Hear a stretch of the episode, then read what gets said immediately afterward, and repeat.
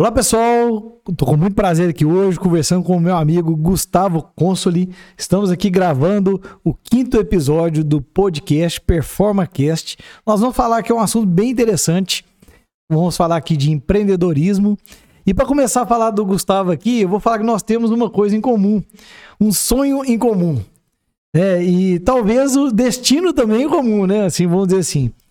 É, ele está aqui com um capacete em cima da mesa aqui ele chegou mais próximo do sonho realizado que eu.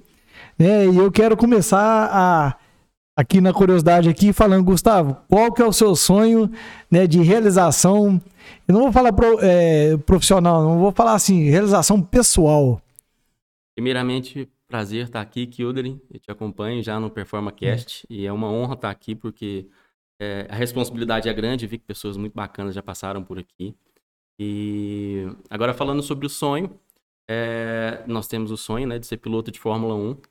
Acho que isso ainda não está apagado. A gente quer um dia, quem sabe, poder pelo menos andar né, num carro de Fórmula 1. Mas eu já consegui guiar um Fórmula V, um Fórmula 3.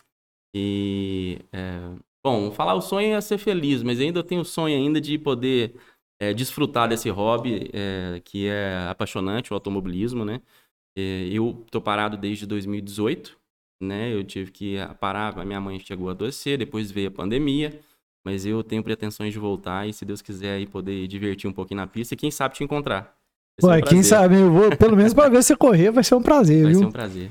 Bom, Gustavo, é, é muito interessante. É, quando lá no início que eu comecei minha empresa, eu cheguei a mandar um e-mail para algumas é, algumas equipes, né? Perguntando como que seria para correr. Eu achei que era fácil. Eu achei que era ir lá e fazer um teste e fazer uma experiência que é, eu sou da geração Ayrton Senna, né? A gente, é, acredito que você também cresceu vendo o Ayrton Senna tendo Sim. vitórias e a gente fica, quando você vê uma, uma corrida, é, acabou que depois eu parei, depois que o Senna morreu, eu parei de assistir, mas a gente tem aquilo ali, que é a vontade de ganhar, né? Sim. E eu tentei ver se isso era para mim e vi que tava um, um sonho distante financeiramente, né? Igual a gente tá conversando. Você precisa ter um investimento alto Sim. e tem que ter talento. Sim. É, então não adianta só ter o talento, você tem que ter o um investimento alto ali, né? É, agora, você conseguiu já correr diversas provas aí, então você já conseguiu sentir o gostinho, né? É, eu, eu tive o prazer de andar na Fórmula V em 2018, 2017, 2018. 2017 eu iniciei com algumas corridas. É, na verdade, foi uma corrida, não, foram duas corridas em 2017. Tive um, um resultado muito bom, mesmo sem o incentivo financeiro. É, o, o suficiente para eu poder correr, acabei inteirando um pouco do meu bolso. E, e depois eu tive sim um investimento de algumas empresas, eu sou muito grato aqui de Divinópolis, também lá de Uberlândia, é, que investiram e aí eu consegui disputar o campeonato é, é, de Fórmula V em 2018, meu ano de estreia. Então, com isso, eu tive possibilidades de eu tive um convite que é, a gente poderia, dependendo da nossa colocação, ir para a França para fazer um teste no, no NASCAR, na NASCAR Series. É, também eu tive a oportunidade de andar no Fórmula 3, que foi a realização de um sonho, porque o Fórmula 3 foi o último carro que o Senna andou antes de ir para um Fórmula 1. Então já faltava o Fórmula 2 hoje em dia, teoricamente, né? Para mim poder atingir o meu grande objetivo, que seria andar no Fórmula 1. Mas é, fica o aprendizado, o automobilismo nos ensina muito, né? a questão de treino, né, na questão de estudo, né? Não é simplesmente sentar e correr, né? A gente tem que fazer o trabalho, o deverzinho Parece de casa. que é só chegar e meter o pé no acelerador, não, né? Não é, definitivamente. é. Mas é, é assim, realmente, a, a, gente costuma falar, você quer correr, você, você quer andar na frente, quanto que você tem para gastar? Né? É o que eu te falei, no Brasil se faz piloto igual se faz jogador de futebol. Porém, para ser jogador de futebol, não é um mais fácil ou mais difícil que o outro mas não precisa do investimento financeiro inicial que precisa de no, no automobilismo, né? Então, a gente tentou, né? Ainda é o nosso hobby, que eu tenho certeza que você ainda corre de kart, faz as suas, suas corridas aí, e acabamos caindo no mesmo ramo. É, né? no mesmo ramo. e aí nós vamos fazer um paralelo. Então, quem quer empreender, é, é muito. Tem alguns investimentos, algum empreendimento que você vai entrar, que você tem que entrar com uma grana grande, fazer, montar. Por exemplo, vamos falar de uma loja. Você vai montar uma loja, você tem que comprar produtos, você tem que montar a loja, você tem que pintar, reformar. É, você demora ali talvez três, quatro meses, talvez cinco meses para poder montar a loja, para depois você começar a vender. Né? Então, Sim. tem lojas, agora e você ainda tem que ver se aquilo vai dar certo, que o produto vai dar certo. Agora, se você compra uma franquia, já vem um pacote pronto, Sim. com a experiência, esse tempo é mais curto. Uhum. Né? E às vezes o investimento mais alto e uma coisa acaba compensando a outra. Né? Agora, quem quer empreender e não tem dinheiro, não está capitalizado, normalmente vai para as áreas tecnológicas, né? Sim. Que é a, a, questão aí do, dos infoprodutos, uhum. é, das, do, de, dos aplicativos, né? Sim. Desse tipo de coisa, é onde você consegue, é, sem dinheiro, né, sem muito investimento, começa a, o seu próprio negócio e você tem uma chance também muito grande de crescer com isso, né? De é, deixar isso exponencial. E aí eu quero saber das suas experiências, né? É, você é um cara que está na vanguarda aí da, da tecnologia. É, como que foi o primeiro contato seu aí com a experiência da tecnologia? Como que é, e qual que é a sua raiz com o empreendedorismo, né? Então, eu vou começar lá da autoescola, né? A empresa familiar que a gente tocou por 52 anos, né? Da minha, da minha família. E Voltando bem no tempo, assim, eu tinha 16 anos, 15 anos, eu estava no terceiro ano. É, meu pai tinha uma necessidade, como era uma autoescola, que os clientes, é, eles compravam 15 aulas, eles recebiam 15 papelzinho. Só que eu via que chovia, colocava isso na carteira, rasgava, perdia, e isso era feio. E meu pai tinha me levado para poder brincar nos jogos de videogame em Belo Horizonte, onde eu recebi um cartãozinho com créditos para poder usufruir daquele videogame. Nessa época era novidade é, era um cartãozinho de código de barra. De, de, de, de é, esqueci o nome agora. É um Leitura magnética. Um cartãozinho de crédito, então, isso, que você tinha ali uns, uns, jogos. Eu, eu, tenho ele aqui para quem está assistindo pelo YouTube, né? Isso aí. Então, quem tá, quem tá ouvindo a gente aí, entra no YouTube que aí vocês podem visualizar o cartãozinho. É esse cartãozinho. Nossa, que massa, ó. E, e, e aí o que que acontece? Eram, foram, eram dois propósitos que, que eu tinha com, com, esse, com esse sistema. Virei para meu pai conseguir convencê-lo de que ele deveria é, trocar as computadores na autoescola, que na época esses computadores eram, eram pela rede coaxial. Quem não sabe o que, que é isso, a rede de internet era pelo cabo de TV a cabo. Então era um e cabo era, passando no outro computador. pra época era excelente, você, né? Você tá doido, era o que a gente tinha, né? É. Não existia, ou pelo menos eu não me lembrava, né? Nós estamos conversando da internet de escada, viu, gente? Nós estamos conversando aí de 99. Isso, 99? Isso, em 99.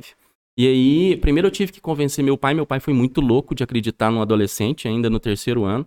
E aquele projeto de desenvolver um cartão é, que fosse magnético, de código de barra, onde tivesse as aulas do cliente, e isso iria funcionar e revolucionar o setor dele. E aí meu pai acreditou em mim, muito louco, deixou de comprar um carro para autoescola e investiu em 10 computadores, o que não era barato na época. Era Fizemos uma, uma rede, é, que hoje em dia é desses cabos azuis do RJ45. E, e aí a gente desenvolveu o sistema, a gente contratou uma empresa e eu é, modelei esse sistema como ele deveria funcionar. Com isso, meu pai começou a ter coisas que ele não tinha, como controle financeiro da empresa no sistema né? Porque antigamente não tinha isso e meu pai conseguia bloquear clientes inadimplentes. Porque se o cliente chegasse na autoescola, passasse o cartão e não saísse o ticket dele para entregar ao instrutor, significava que ele estava com algum problema no, no, na, na autoescola. Ele tinha que resolver talvez alguma pendência financeira ou alguma coisa que ele teria que fazer que ele não tinha feito. Então, isso meu pai conseguiu ter um controle maior. E, e o segundo propósito foi depois de alguns anos.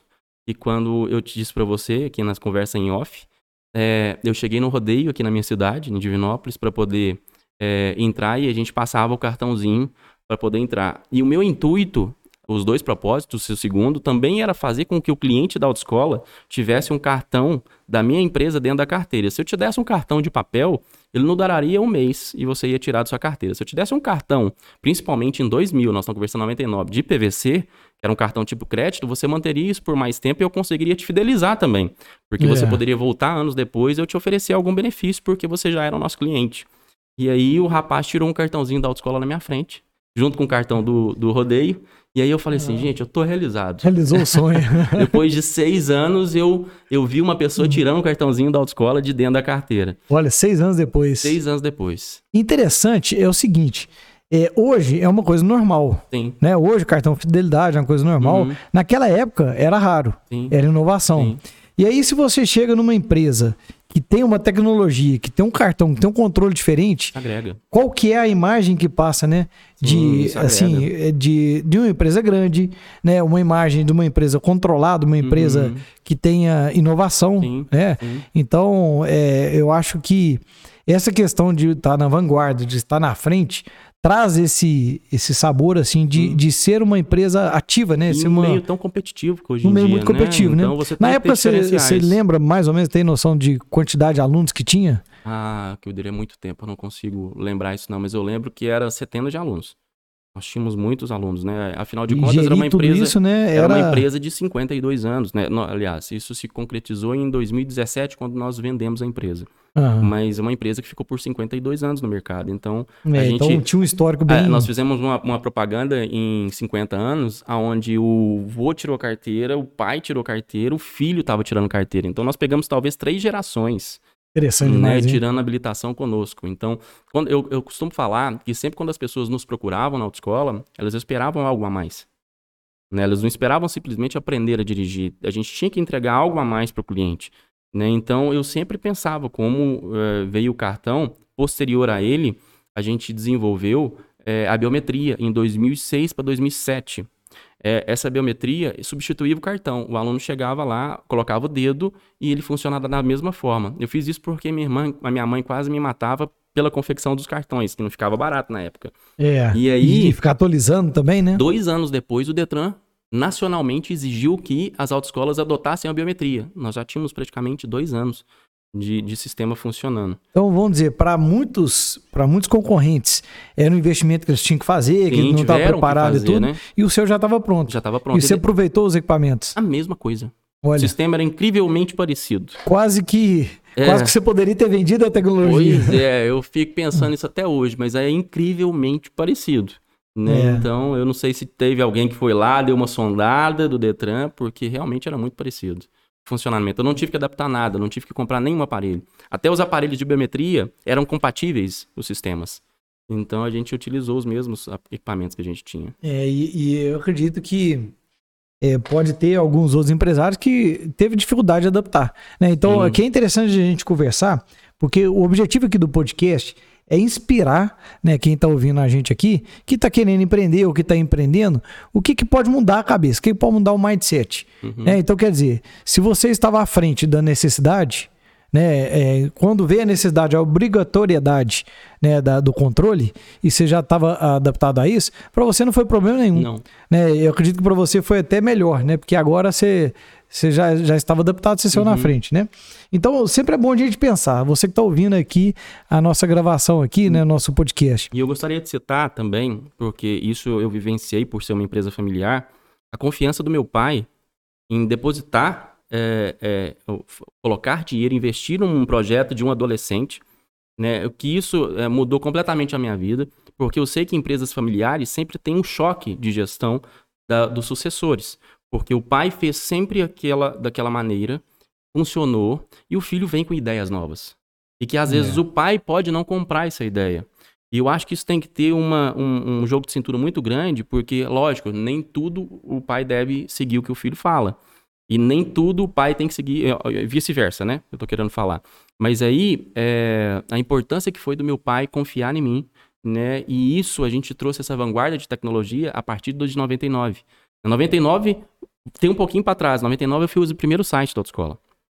Então nós começamos, eu não, não, não tinha curso nem nada, mas eu consegui colocar o primeiro site da autoescola no ar. Interessante Então, isso. assim, é, voltando a essa confiança, é é, muito importante. interessante o que você está falando, porque realmente é um conflito e uma. De uma- geração, sim. Um conflito de gera- gerações. Uhum, E existe ali, um, por exemplo, em todo, é, toda, toda gestão, você tem pessoas ali que têm soluções muito interessantes. sim. Mas a gente, às vezes, não ouve. Não. Na maioria das vezes. Uhum, E aí, quando vem de uma pessoa menor, né? É, vem de um filho, uhum. às vezes, e, e, a- por exemplo, você era muito novo. Não, o que, que esse menino tá falando? Uhum. Agora, quando seu pai deu ouvido para você, ele fez duas coisas. Primeiro, fez uma revolução lá Sim. dentro da empresa, Sim. mas o mais importante que eu vi, ele instalou em você ali uma crença Sim. é, muito interessante. De que você consegue implementar aquela coisa. Você Sim. consegue. Porque se a gente olhar nesse no mundo do empreendedorismo, Existe um monte de ideias, um monte de iniciativas que as pessoas não conseguem concluir. Uhum. Né? Às vezes certeza. fica até a frustração. Não, eu podia ter feito isso. Não, eu podia ter feito aquele projeto. Uhum. Né? Então, às vezes, a pessoa se perde ali no caminho, porque às vezes faltou alguém para validar. Sim. Né? Faltou alguém para falar assim, não, cara, bacana essa ideia, vamos Uhum. fazer, né? Sim. Então, hoje nós temos aí uma crescente dos anjos investidor, Uhum. né? Que são os empresários, empreendedores que investem nas ideias, Uhum. né? Mas eu vejo muito que às vezes ainda está distante esse mundo, né? Sim. Sim, é, na verdade, as pessoas que criam, que inovam, sempre às vezes são taxados como doidos, né? É, Então, o Steve Jobs falando talvez do, do iPod lá atrás, as pessoas, peraí, o iPod, como assim? Hoje em dia, o smartphone tá na nossa mão com a tela desse tamanho, porque antigamente, quanto menor, melhor, é, né? é Hoje em verdade. dia, quanto maior, melhor, É. né? E a gente tem um, um computador na mão. né? É. Então, era uma coisa impensável para a época, da mesma forma que foi Bill Gates, Steve Jobs, né? inovadores para a época, né? Que, o, que talvez eram taxados como doidos, né? Pois é, porque eu, a primeira vez que um amigo trouxe um iPhone dos Estados Unidos, o cara, isso aqui vai vender demais aqui, tal e tudo, vamos ganhar muito dinheiro com isso tal. Eu pensei assim, nó, tudo isso no celular? Uhum, Aí demorou mais de um ano pra isso começar a acontecer. uhum. Por mais que eu tenha visão, né? é, assim, eu, eu tenho também essa visão de futuro, do, do que pode ser interessante e tudo, mas a experiência do- de você viver, né? Porque, por exemplo, você pega um telefone na época que tinha recursos, mas que aqui não tinha internet, que travecava, que, que funcionava esses recursos, é, parecia fora da realidade. Sim, sim. É. Agora, tinha. quando você- ele estava nos Estados Unidos, usou lá, viu o pessoal usando, aí é, é verdade- diferente. A experiência que ele teve, que eu não tive. Eu acho que aquela ideia que realmente pega é a que cria necessidade, que não existe a necessidade. É, O Steve Jobs criou a necessidade de a pessoa ter um iPhone na mão, ter um smartphone na mão. É. Né? O É muito forte, Bill né? Tem- Gates trazendo o Windows, né? Quem começou inicialmente o computador foi o Steve Jobs, mas depois quem propagou isso foi o Bill Gates, né? Uhum. Com o Windows, com um produto mais simples, mais, mais fácil da gente poder mexer. Hoje é a necessidade, a gente sem computador, a gente sem smartphone não funciona, né? Vou trazer uma para mais atual agora, o iFood. Ele gerou uma necessidade também. Você vai numa cidade fora, fica no hotel, você quer comer, o que, que você faz? Você não pega a, a lista telefônica. É. Você não entra no Google, você baixa o iFood e pede pelo iFood. Então, é, na verdade, ele supre uma necessidade ali que foi criada, talvez, É. por eles. É interessante a gente refletir sobre isso mesmo, porque é, o empreendedor, normalmente, ele resolve uma dor, Uhum, né? sim. É, então, você está viajando. Você chega lá, primeiro, antigamente era assim, você viajava, chegava lá, saía procurando hotel. Uhum, sim. Agora hotéis.com, É, né, vários, Trivago. Trivago, e aí você já resolve Uhum. antes de chegar lá. Mudou o comportamento de quem compra Uhum, e de quem vende. É, quem não adapta aos aplicativos começa a ficar fora do contexto, Sim. né? Então muda a cultura. Uhum. O iFood, outra coisa. Né? Você viajar e ter no iFood, Sim, Uber, É muito mais fácil. né? Né? Então, e essas empresas têm a oportunidade de entrar, Uhum. começar a funcionar com Sim. pouco investimento, né? Sim, sim, lógico. E aí, pra- é claro que para escalar precisa de Aí investimento, sim, né? precisa de investimento. Tudo a gente inicia com uma ideia e dependendo do seu nível de conhecimento e da sua vontade, você consegue iniciar aquele projeto. É, o MVP, né? O mínimo valor de um projeto. Você consegue iniciar ele, mas para realmente escalá-lo, você demanda investimento. Né? Então É. você precisa de investidores e de pessoas que acreditam em você, como meu pai acreditou em mim lá atrás, em 99, 2000, né? E investiu para que aquilo funcionasse. Então, tudo hoje em dia, igual ao automobilismo, precisa de um valor financeiro do investimento para poder funcionar. É, então, assim, você consegue entrar pro mercado, você consegue desenvolver um produto, Sim, começa a ter os clientes, sim, e depois você passa por outra fase. Peraí, agora eu preciso escalar o negócio. sim. É porque no início nós somos. É como se fosse um time de futebol que tem um jogador. Ele é o goleiro, ele é o atacante. Faz tudo. Ele, ele faz bate o tudo. escanteio, ele cabeceia, ele É. apita, Ele faz, ele é, torce. inclusive apitar, ele... né? É, ele faz tudo. É. E aí É. depois você começa a conseguir uma pessoa para cada área É. e tudo. E a coisa começa a tomar um, um corpo e junto tem que vir novos clientes para bancar o E sistema. principalmente, eu com experiência, porque eu sempre tive boas ideias. Quando a gente cria uma coisa, você não sabe as necessidades que você vai encontrar. Você precisa iniciar aquilo e realmente colocar para funcionar, porque não adianta você ficar lapidando. Eu tenho uma coisa que um amigo meu, o Vitor Júnior, que é um dos empresários mais incríveis que eu conheci, E ele falava, não adianta a gente lapidar demais, não. A gente tem que colocar um negócio para funcionar. Né? Porque aí a gente vai aprendendo É. com o tempo. E principalmente quando a gente cria, a gente não sabe o que, que a gente vai encontrar. É. né? Então a gente tem que ter coragem para Você vai iniciar. corrigindo no, E, eh, e no- eu no sou decorrer, né? perfeccionista. E o Vitinho sempre falou, Gustavo, você tem que, né? Tem que largar isso. E eu li na internet que perfeccionismo é sinônimo de fracasso. Porque você vai ficar sempre lapidando, lapidando, lapidando e não vai soltar o negócio. Ó, eu vou até pedir pra você repetir essa aí, porque olhando lá na câmera lá, ó. Mas é verdade. Esse, esse é interessante, esse, eu acho É. que dá pra gente pegar esse insight o, aí. o perfeccionismo é sinônimo de fracasso. Essa é uma frase que eu nunca mais vou esquecer porque eu sou um perfeccionista. E não adianta a gente lapidar demais o nosso projeto e ficar ali tentando arrumar ele o máximo possível e ter vergonha de soltar, porque isso não vai sair nunca, a gente não vai soltar nunca, porque a gente sempre pode melhorar. Então eu acho que a gente realmente tem que criar coragem e colocar aquilo para funcionar. Eu vou te, aproveitando que a câmera tá aqui, dois projetos meus eu vendi sem estar com o produto pronto. Então, eu interessante, hein? consegui primeiro vender o meu produto, a ideia para as pessoas, para depois entregar. Então, eu planejei, já sabia o que, que eu ia precisar. Eu tive dois, três clientes no projeto, é, que esse foi o maior, sem estar com o produto 100% pronto. E depois, com 30 dias, eu consegui entregar aquilo que o cliente tinha me contratado. É, isso é muito interessante a gente pensar sobre isso. Por exemplo, na área dos treinamentos, dos cursos, existe uma modalidade de lançamento do curso que você vende a ideia né, para ver qual é a atração disso, qual que é a necessidade das pessoas, para depois você entregar o produto. Né? Então é uma pré-venda, Uhum. é uma modalidade, você já está com a ideia, você vendeu, e depois você entrega o produto né, dentro de alguns dias, né? Uma, Uhum. uma questão assim, mas você vê a atração, a necessidade do, do cliente. E é muito interessante, né? Como você faz um tipo de pesquisa para você ver, né? E se você vendeu a ideia, será que a pessoa compra? Né? É. Porque Normalmente você faz ao contrário e você perde muito tempo. Você Você faz lapida negócio, demais, é. perde tempo desenvolvendo. Na hora que você traz para o mercado, não era tudo que o mercado precisava. é, Então, na verdade, essa questão de você vender talvez a ideia antes, é bom que você vá ajustando esse produto e você pede um prazo para o cliente, como eu pedi, 30 dias, 45 dias, e você entrega o produto. E já mais ou menos moldado a necessidade do que ele precisava.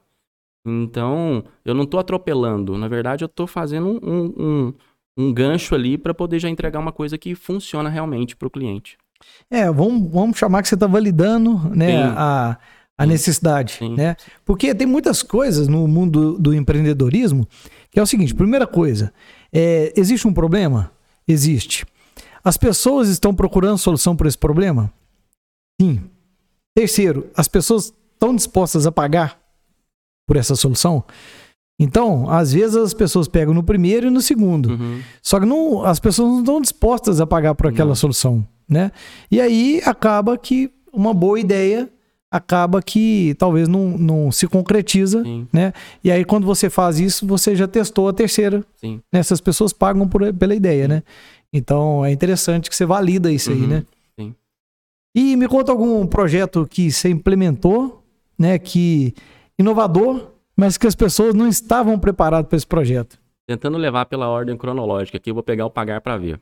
Pagar para Ver é um projeto onde a Online Sites, que é um parceiro meu de muitos anos, o Ertinho e o Erivelton, é, eles acreditaram nessa proposta em 2007, 2008.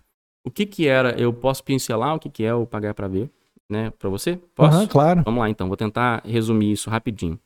Pagar para ver era Kildare, dono da Teletécnico, precisa vender um monitor. Aí o Kildare eh, vai entrar no meu sistema para poder colocar qual é o perfil do cliente que ele quer. O Gustavo é um usuário, tá? O Gustavo é um usuário que vai entrar no Pagar para ver, vai colocar. Gustavo tem tantos anos, ele eh, tem uma faixa sal- salarial de tanto, ele gosta de hobbies, eh, eletrodomésticos, informática, automobilismo, enfim, eu crio o meu perfil lá dentro para o cliente, coloco a data de nascimento, o máximo que ele conseguir e que ele quiser me passar também. Então, beleza, eu, eu cadastrei no Pagar para Ver. O Kildare, como teletécnico, vai entrar no Pagar para Ver e vai colocar, eu quero investir 100 mil reais numa propaganda desse monitor, eu quero atingir as pessoas com tanto e tantos anos. Isso na época, gente, não existia Facebook Ads e é, Google Ads, eu não, eu não sabia e nem existia isso.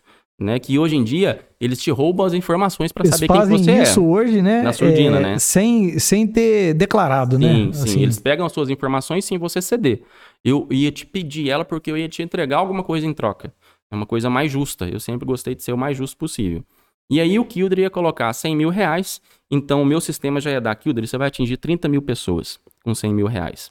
Aí o Kildre libera a propaganda que seria de 15 a 30 segundos, aonde no final, que eu, Gustavo, entrando lá durante a manhã, à noite, à tarde, para poder assistir as, as publicidades que são direcionadas para per- pelo meu perfil, é, eu entraria para poder assistir, assistiria o, 15 o vídeo de 15 segundos, e no final tinha duas, dois tipos de pesquisas que o Kildre poderia escolher qual que ele ia utilizar. Seria validação, ou seja, que cor que era o monitor, que marca que era, para ter certeza que o cliente realmente assistiu, o que não acontece na publicidade em massa hoje em dia, que a gente faz hoje em dia, talvez, eu não vou colocar os meios aqui, mas a gente dá um tiro de canhão e talvez não acerta todas as pessoas que a gente quer. A gente tem uma noção. Outra coisa que não entrega é a métrica. Quantas pessoas realmente, talvez, é, viram ou assistiram ou leram aquela, aquela publicidade minha na internet, você consegue medir isso. E É. aí o Kildre é, é, colocaria essa pesquisa de validação ou uma pesquisa se ele estivesse desenvolvendo um produto. É, o que, que você sugere que poderia ter nesse monitor? É, você gostou da cor? Enfim, qualquer tipo de pergunta. Você indicaria para um Você cliente? indicaria para um cliente, ou seja, ele já conseguiria até moldar um pouco a forma de lançamento daquele produto que ele estava pensando em vender, direcionado para os clientes que comprariam. Entendi. Aí, é, no final das contas, eu assistiria o vídeo. 20% desse valor investido iria para a minha plataforma, que seria o pagar para ver. Os outros 80% seria dividido entre os clientes. Com Os isso, clientes que assistiram. que assistiram. Com isso, Por eu já estava do criando um pra ver. cashback ali, né? De alguma Entendi. forma, que era um cartão onde o cliente poderia até comprar aquele produto que ele assistiu a propaganda. Né? Então, você investiria no- na publicidade e você poderia estar, talvez, capitalizando aquele cliente seu a comprar o seu produto. Isso em 2007, 2008. Para mim era uma ideia fantástica que eu tinha desenvolvido e que eu achei que ia colocar para funcionar, mas aí eu tive o falecimento do meu pai. eh, a gente conseguiu tirar ela do papel, eh, online sites junto comigo, mas a gente não chegou a, a- a a vendê-la. Né? Talvez também por uma inexperiência minha e teria que estar mais à frente disso e tudo, porque o desenvolvimento foi feito, mas enfim. Tive algumas coisas que me impediram de soltar. Essa era uma ideia que eu talvez acredito que ainda funcione hoje, né? E que eu achei Talvez que hoje ficar... funcione mais do que naquela época, né? Sim, sim, sim. Porque hoje a gente observa que a publicidade, quanto mais de quem para quem, Uhum. ela é muito melhor, né? Sim, sim. Porque hoje, assim, por exemplo, seguidor. Seguidor segue quem ele tem afinidade. Uhum. Né? E os Sim. outros ele não, ele não segue. Então Sim. é muito seletivo, né? Sim, sim. E uma outra ideia que a gente pode falar também, é, nesse meio eu tive loja virtual, eu fazia o dropshipping, que hoje em dia É. é, mais difundido. Hoje é bem normal falar É, isso, né? Eu tinha uma, em 2012, eu tive o Espaço Feminino, né? Que era um site onde vendia produtos femininos e eu não tinha nenhum produto em estoque. Então, uma coisa interessante é porque, voltando ao assunto de não ter dinheiro, né? Para poder fazer o negócio funcionar, eu não tinha dinheiro para investir, porque nessa época já existia forma de, de divulgação pela internet e tudo. É, eu registrei domínios errados é, pela internet. Domínio é aquilo, .com.br, gente. Então, o, por exemplo, Ricardo Eletro, eu colocava o S no final, Ricardo Eletros. Então, a Casas Bahia, eu colocava Casas Bahia. Então, pessoa- o Google, eu ia lá no, no negócio de- do lado do E, qual que é a letra? Essa daqui, ia lá, registrava errado, porque a pessoa é, digitava errado e entrava no meu site sem querer. Mas aí, às vezes, tinha produtos, não tinha um filtro, né?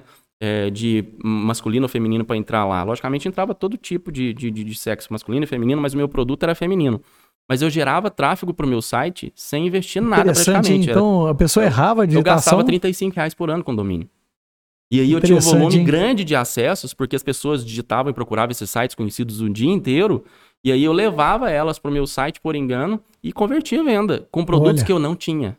Estratégia interessante. Era hein? uma forma de eu tentar iniciar um, pro- um um projeto sem ter um investimento por trás. Né? Aí depois veio o iPhone. iPhone. iPhone. O iPhone era um Você aplicativo. tem um cartãozinho do iPhone? Tem o cartãozinho do iPhone aqui. Eu vou te mostrar. Era um telefonezinho. O que, que era o iPhone? top? Era o iFood de hoje em dia. Né? Eu, eu, na verdade, essa foi como o Kildare disse, é uma, uma necessidade, né? Eu tinha de comprar, é, de jantar é, coisas diferentes. E aí eu desenvolvi o iPhone, que na verdade na época não existia o iFood. E tentei emplacar aqui em Divinópolis por R$19,00 por mês dos estabelecimentos e não consegui. Eu acredito que também ambas as ideias, ou é, nessas três, é, eu estava um pouco à frente do tempo. Né? As Isso pessoas... foi quando? Ah, deve ter sido em 2012, 2011, 2013, não me lembro direito. Mas sabe o que é interessante? Eu, eu acredito muito que tem a ver com timing e é, porque é o seguinte, quando você está no lugar certo, na hora certa, uhum. você tem um, um, uma, uma facilidade em emplacar alguma coisa. É, eu fui para a China em 2011 e 2013. É, e chegando lá, tava na época dos patinetes, né? E muitas coisas, é, já tinha muita coisa de energia é, fotovoltaica. É, coisas que colou aqui cinco anos depois. Lá eu fiquei impressionado de ver as pessoas não falam, elas usavam o telefone o tempo todo, mensagem, Sim. né? E lá chamava o WeChat, nem era o WhatsApp não. É, então isso aí lá naquela época. E o que, que é interessante? Pouco tempo depois, pouco não, quatro, cinco anos depois, começou o WhatsApp bombar. Aí agora tudo. Você pode observar hoje que você está num lugar público, né? Você está indo no aeroporto, tudo, as pessoas estão tudo teclando, Sim. né? Igual era lá, uhum. né? Igual lá já é muito tempo. E agora nós estamos da mesma forma. Sim. A gente não está conversando, a gente está um do lado do outro conversando, uhum, né? Mas lá já era assim. É, patinete. Patinete hoje tem aqui para todo lado. Tem, uhum. Sabe aqueles. É tipo uma. Só uma roda. Que, cara, lá aquilo era febre lá na época e demorou a chegar aqui. Uhum. Então, quer dizer, essa ideia aqui, em outro local, talvez em São Paulo, uhum. né, que geralmente está um, um, pouco à frente Sim. da nossa tecnologia, é, então vale muito a pena a gente pensar, né? Você como empreendedor, o local certo, a, a time certo, né? E outra, os para quem você ofereceu, se tivesse tido a percepção, Sim. né, de valor nisso, poderia Sim. já ter colado há muito tempo, né? É. Então acho que é uma somatória de valores, né? Infeliz, de... Infelizmente eu não digo que eu estava na cidade errada, não, mas é, se eu tivesse talvez numa grande São Paulo, é, poderia ter pessoas que acreditassem mais na ideia né, e, e, fizessem funcionar, porque não dependia só de mim também. Eu precisava que o mercado entendesse qual era a proposta e o, o, a, usabilidade do sistema para poder fazer funcionar. Né, o que depois o iFood com investimento né, e com mais competência, eu acredito, do que eu, lógico, eu acredito, eu tenho certeza, né, conseguiram fazer com o iFood, que hoje em dia, como eu disse, é, é um aplicativo e os estabelecimentos eles precisam dele, né, e que eles ajudam muito a venda do, do restaurante, da lanchonete. Então, é, é uma demanda que hoje que não tem como frear. É, né? e também depois veio a questão da pandemia, sim, que virou sim. uma necessidade. Sim, não tinha né? jeito de você comprar as coisas se você não gosta de cozinhar, como eu, né? Eu hum. falei que eu não, eu não dou conta muito de ficar perdendo tempo ali, eu não sou um, um chefe de cozinha, eu sou muito mais prático, eu gosto muito mais de comprar é, hum. e variar, né, dentro da minha casa. Então. É, aí vai, vale muito a pena a gente pensar sobre isso, né? Você vai lançar um produto novo, você avaliar né, qual vai ser a atração que você vai ter, o local e tudo, é uma série de, é, como se diz, de peças do quebra-cabeça que vai unir para dar o resultado, né?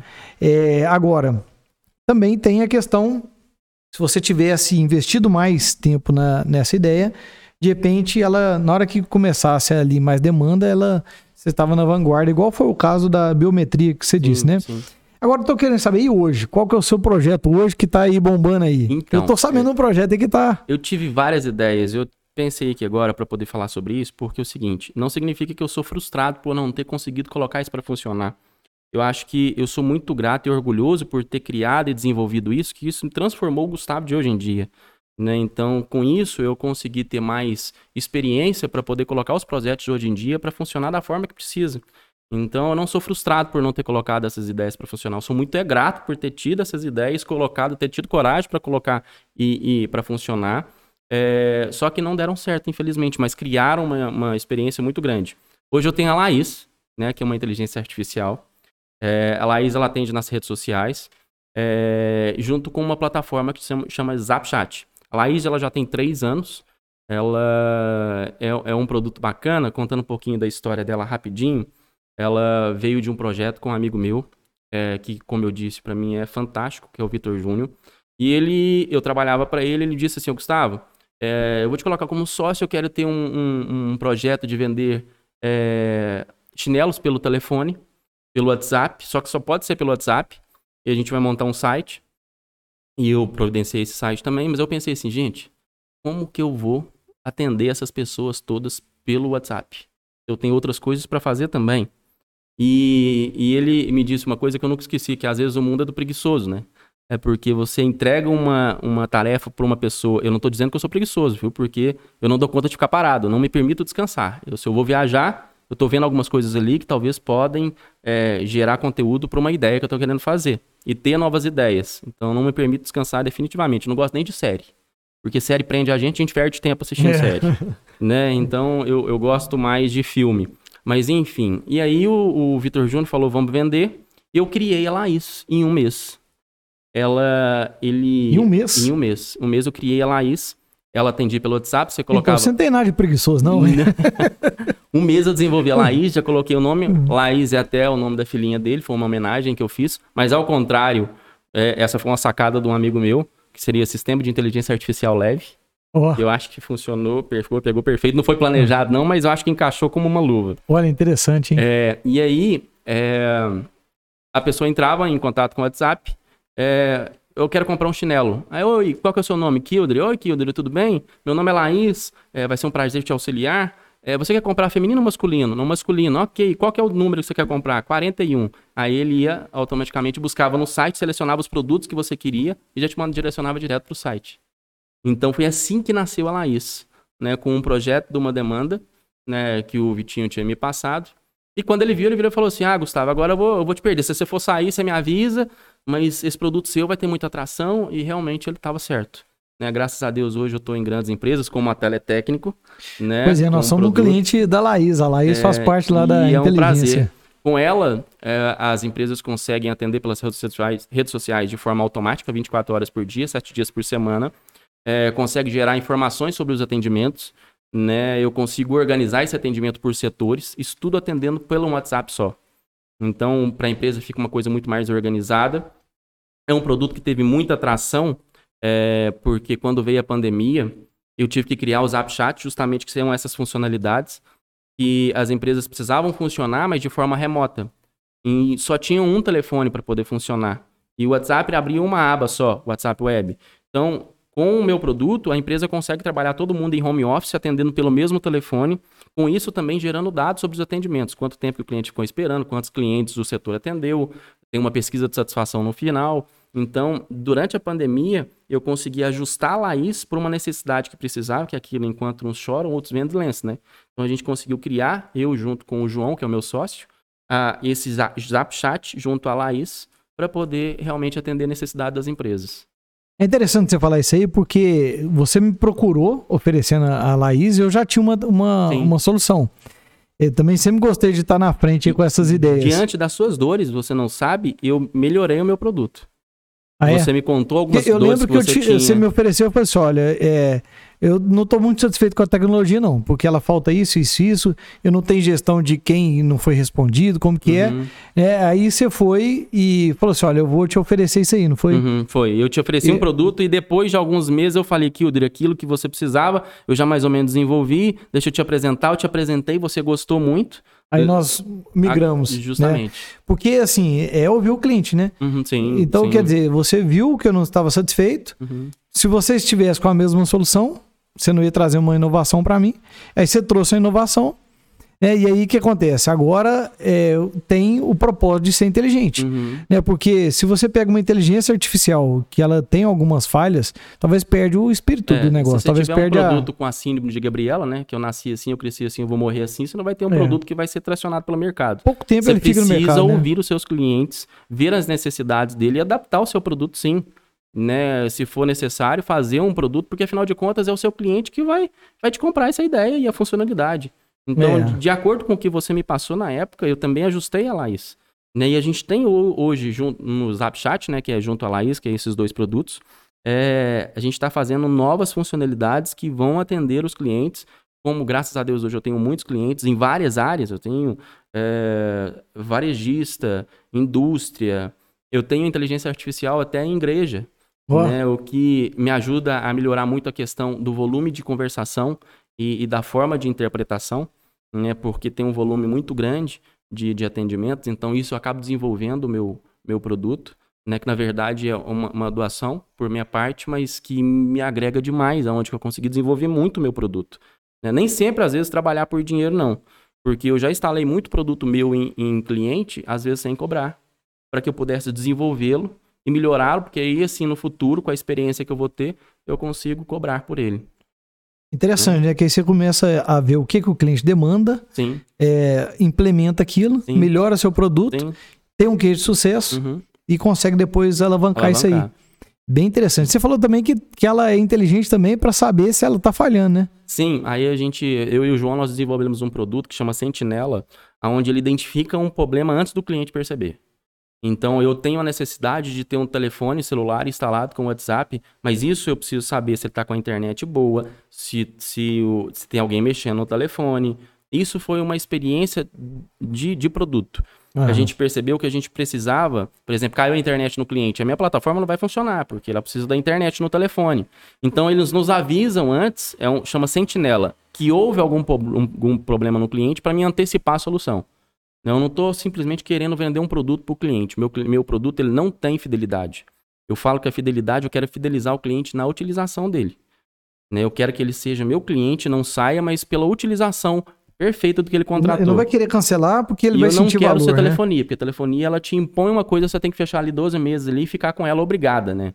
Passa às vezes até mais benefício para ficar dois anos. Não, né? eu não, não, não concordo com isso. Então eu gosto de fidelizar o cliente pela utilização pela competência do produto sendo entregue da forma que o cliente e, quis. E a Laísa tem umas histórias engraçadas, né? Tem gente que conversa com ela, Aqui, dá tchau. Eu vou te contar um negócio, eu não te mostrei que não. Eu tenho um cliente que mandou para ela ontem, eu te amo. É mesmo?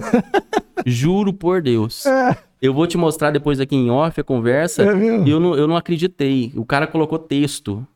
É, e ele tá conversando com ela diariamente. É mesmo? Juro. Eu tô, vou até sugerir pro meu cliente até bloquear essa pessoa, porque é, fica tendo um volume ali de conversa muito grande durante o dia. E eu acho que, sinceramente, o cara tá apaixonado. Tem um filme, né? É. Tem um filme que o cara apaixona com a voz da, da, da, da uma inteligência artificial. É. E esse cara literalmente tá apaixonado com a Laís. É mesmo? É, ele mandou um Eu Te Amo ontem.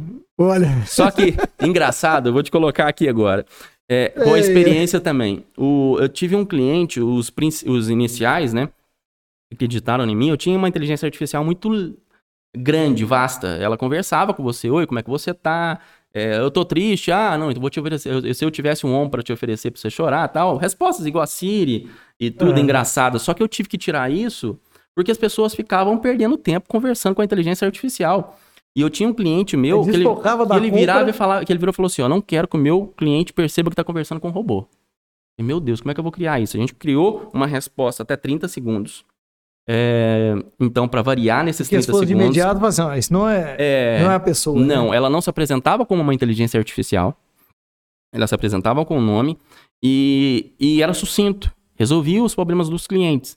Porém, eu comecei a perceber que de madrugada as pessoas iam perguntar, mas nossa, três horas da manhã, porque isso acontece, viu, gente? Quem é dono de empresa não sabe, as pessoas mandam mensagem de madrugada para a empresa, querendo é. informações. E aí é, a pessoa começa, oh, mas você está trabalhando até agora? Ah, mas seu patrão é ruim demais. E começou a conversar com ela, coisas que às vezes ela não conseguia saber responder. É verdade. Entendeu? Aí eu tive que cortar isso e hoje eu deixo ela o mais sucinta possível para a empresa, para que as pessoas não fiquem conversando à toa ali no e WhatsApp. Claro que ela é, hoje deixa claro que ela é uma artificial. Sim, isso depende muito do cliente. Né? O cliente, que, que vai escolher. Deixa transparente. É, isso, mas é, hoje em dia a maioria, sem dúvida nenhuma, gosta que coloque ela já se apresentando como um assistente virtual, né, aonde que ele vai conduzir a pessoa para onde a pessoa quer. Tem um case interessante do Carrefour. E o Carrefour, é, nos primeiros três meses, ele não é meu cliente, tá? Mas eu vi isso na internet. Ele teve, é, das 100% das respostas, 60%, se não me engano, era horário de funcionamento. Então, uma pergunta que às vezes o seu funcionário está perdendo tempo em responder. Horário de funcionamento. Ah, sobre o horário de funcionamento do Carrefour. Do Carrefour. E Olha. os outros 30% era panfleto de promoções. 10% disso, se não me engano, eu posso estar equivocado nesses números, mas é mais ou menos isso, eram outras perguntas. Então, assim, a maioria das perguntas que às vezes aparecem na sua empresa, dos seus clientes, são perguntas que você sempre responde todos os dias. Eu tive case de, eu tenho case de, de clientes que reduziu 90% o trabalho da funcionária. Ela era responsável por ficar respondendo, ela foi contratada pelo marketing, mas ficava respondendo o WhatsApp o dia inteiro E hoje, 90% desse trabalho, ela se dedica a outras ações de marketing, porque a Laís já está resolvendo as situações. Então, assim. E tem muitas coisas que são corriqueiras, né? É, a maioria, é, às vezes. Por né? exemplo, né? empresa de software, quando para o, o Cefaz, uhum. né, de emissão de nota, uhum. vira uma loucura, todo sim, mundo ligando e perguntando. Sim. A resposta sempre vai ser a mesma. Sempre é tá padrão. Tá fora do ar. Pois é. Tá fora do ar. Pois né? É. E o que, que você pode fazer? Você não pode sim, fazer nada naquele momento. Então, nesse momento, você consegue é, automatizar algumas coisas que uhum. são é, normais ali, igual o horário de atendimento. É, algum tipo de promoção também pode utilizar, eu, não eu pode? Já, eu já tive a Laís sendo solicitada para resolver problemas internos. Ou seja, uma empresa que tem muitas lojas, às vezes, e esses funcionários da loja a, abordam o TI com as mesmas perguntas. Ah. Entendeu? Então, são as mesmas perguntas, tem um procedimento a se fazer. Não vou deixar o cara do DTI o tempo inteiro respondendo a mesma coisa se ele pode fazer uma outra coisa ali em favor da empresa. E ele pode também automatizar as respostas? Sim, lógico. É, assim, as... Automatizar a resposta do sim, é, como se fosse uma resposta em massa, por exemplo. Ah, eu tenho que mandar para todas as lojas comunicando uma informação. Sim, eu tenho uma API, eu libero uma API também, que é um produto meu, onde você starta qualquer tipo de mensagem que você quiser. Ah. Então você pode mandar mensagem de boa-vinda, você pode mandar mensagem para o cliente. Isso quem determina é o seu sistema. Ó, oh, tem três meses que você não compra da gente. Vem para cá que eu te dou 5% de desconto. Então é conecta com o sistema do com cliente? Com o sistema. Aí o, o, você que vai startar as mensagens que você quiser para o cliente. Né? E tudo via o maior aplicativo do mundo, que é o WhatsApp. Por exemplo, se eu levar o carro para consertar, e essa oficina tiver usando a Laís adaptado ao sistema dela. Eu já tenho uma visita num cliente nessa área, mais ou menos nessa área, não vou falar qual, mas seria de carro também, aonde é isso. Aonde... Se o carro ficar pronto, eu recebo. É, o orçamento está pronto, saiu a peça para entrega, ó, o seu produto já saiu para entrega, né? Porque eu tenho cliente que faz isso hoje já. Tenho cliente que lembra o cliente quando ele atrasou, é, o pagamento, isso gerou um volume de caixa muito maior para a empresa, porque lembra, já manda até o, o a linha digitável para o cliente poder fazer o pagamento. Se tiver alguma dúvida, o cliente aciona a Laís ali, a Laís já manda para o setor financeiro, os funcionários responsáveis já vão resolver a situação, o problema do cliente. Quando sai um produto dessa empresa para poder ser entregue para o cliente, ele é notificado, o seu produto saiu para entrega. Quem já comprou aí, por exemplo, na Netshoes sabe disso né, que tem essa inteligência artificial que responde. A minha Laís é como se fosse a Joyce da Oi, a Bia do Bradesco, a Lu da Magalu. E as pessoas às vezes não se atentam quanto a isso, eu sempre falo que é interessante a empresa criar um avatar, criar uma persona. O Carrefour fez isso também, se não me engano, o case é dele também. Ele colocou três pessoas, três mulheres diferentes, é, com jeitos diferentes, com nomes diferentes, para que os clientes participassem da seleção da inteligência artificial e isso traz as pessoas para perto. Lembrando que a, a Lu da Magalu tem 5,4 milhões de seguidores no Instagram, se não me engano. Nossa! Então, assim. Interessante. É uma coisa que é. a, a, as empresas têm que parar para pensar. Não, vou criar um avatar para se aproximar do meu público. Criando persona, né? É. Seria o, o, público realmente daquela empresa. As pessoas se. É, fugiu a palavra aqui, mas se elas se interessam mais se né? conecta, se talvez. conecta, talvez. Né? É, Porque com... você sente que não é simplesmente uma, uma ferramenta, um sim, robô. Sim, é uma sim. coisa que foi pensada para trazer a melhor experiência, sim, né? Sim. Trazer um relacionamento. É. Um relacionamento. Porque é um grande desafio. Hoje eu vejo um, um obstáculo, um, um, um abismo uhum. entre as lojas físicas e as lojas virtuais. Né? A loja virtual ela tenta muito ser humanizada, só que está longe, e a física ela é muito o processo físico. Uhum. Então, se você consegue estreitar esses dois mundos, né, deixar a loja física mais inteligente, mais é, interativa, uhum. né? Porque pensa ver, você tem uma loja que funciona de 8 às 18, o outro horário está fechada, não Sim. tem ninguém para atender telefone, Sim. não tem ninguém para atender WhatsApp. Sim. E com essa tecnologia, você consegue deixar o WhatsApp funcionando 24 horas. isso, 24 né? horas. Até mesmo seu... para falar assim, olha, nosso horário de funcionamento é tal, sim, você já sim, quer, né, sim. você já pode mandar alguma, alguma promoção, alguma comunicação. Na né? verdade, né? a resposta da Laís, quando ela manda para algum setor, é já pedir na pessoa para poder adiantar um assunto. Isso agiliza o atendimento, porque quando o funcionário recebe essa informação lá do que o Kildre, que é informações sobre o mouse, por exemplo, na teletécnico, o funcionário já responde na hora, não pergunta, ah, o que, que você quer?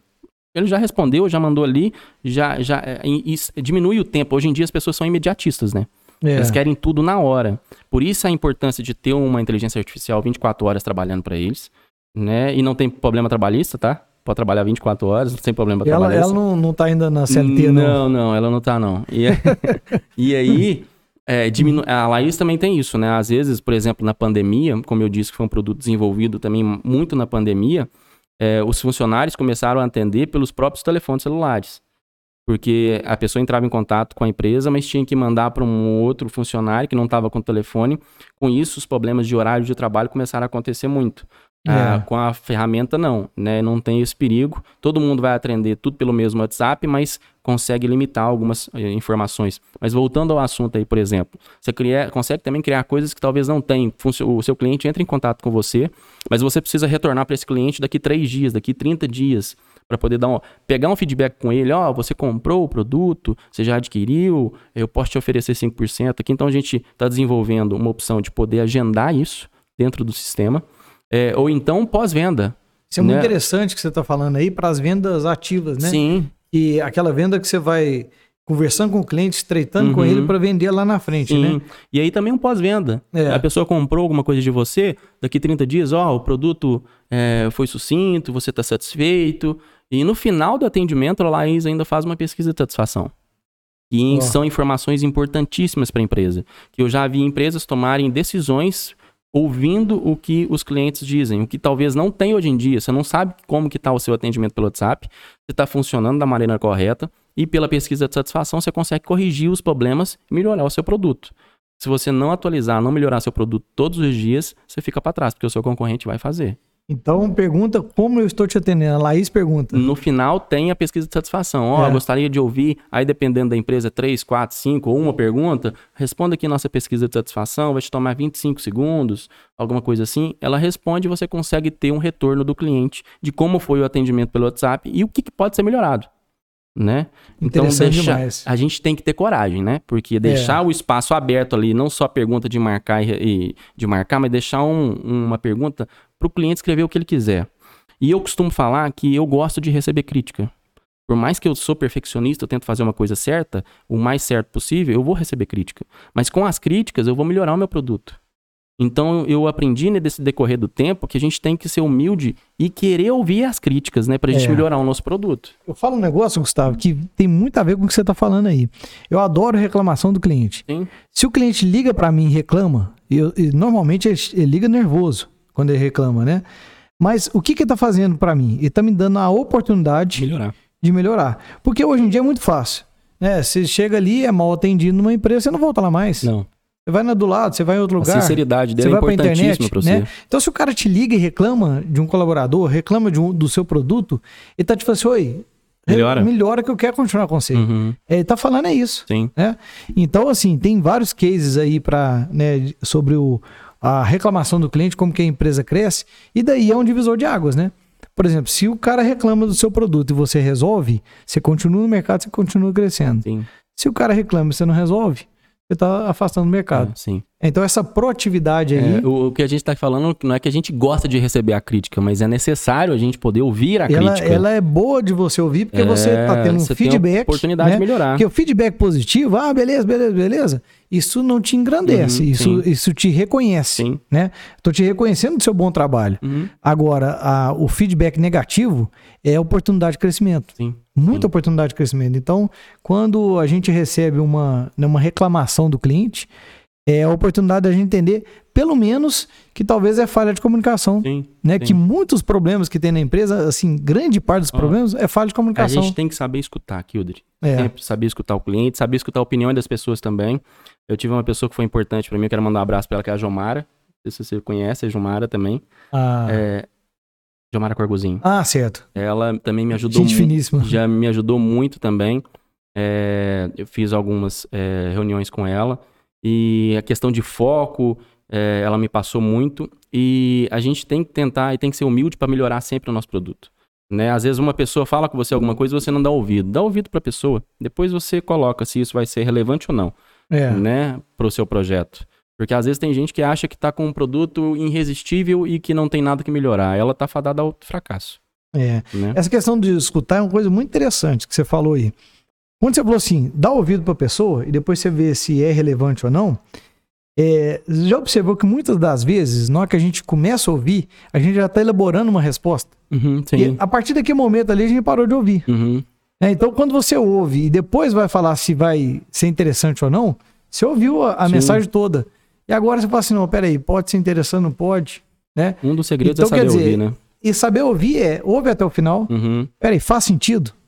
É, eu participo de muitas reuniões que tem presidente né, organizando a reunião. E é interessante que é uma cultura de você ouvir a pessoa até o final para o outro falar. Uhum. É, é diferente de algumas outras reuniões que um começa a falar, o outro fala, tudo. Uhum. É muito diferente a sensação, porque quando a pessoa conclui o raciocínio dela, você entende o que ela quis Sim. dizer. Sim. Que pode não ser uma boa ideia ou pode ser uma boa ideia. Uhum. Né? Então, isso que você falou é um negócio muito, É, muito você, a gente tem interessante. que saber ouvir, então você também precisa ter convicção. É lógico que a gente tem que aceitar as mudanças, opiniões e tudo, mas você precisa saber o que, que você quer também. É. Se- O que você precisa, quem, quem desenvolveu o produto na cabeça, às vezes foi você. Então é É. você que tem que ter a convicção de que aquilo realmente vai funcionar. E às vezes você também precisa falar não a alguma opinião, É. né? É, agora, isso aí vale a pena você pensar o seguinte também, porque é, eu acredito muito no que você falou, a gente tem que tomar cuidado com as pessoas que a gente ouve, né? É, bom, separar duas coisas, você ouvir e você implementar o que, se- o que você Uhum. ouviu, né? Então aí acho que existe um abismo aí entre as duas coisas. Posso te dar uma opinião aqui, se eu ouvir, fala assim, não, tá tudo certo e, e não, não te interferiu em nada, como pode ser que você perde um, um bom... é, vou te dar um exemplo. Tem um, um ex-funcionário, um dos primeiros, acho que foi o segundo colaborador que a gente teve. É, ele teve uma ideia no passado, depois eu até vou chamar ele para fazer um, um episódio aqui. Ele teve uma ideia que seria paralela ao Waze. E parece que o professor dele virou e falou assim: não, isso aí não vai pegar, porque isso depende do input do, do, do, do usuário.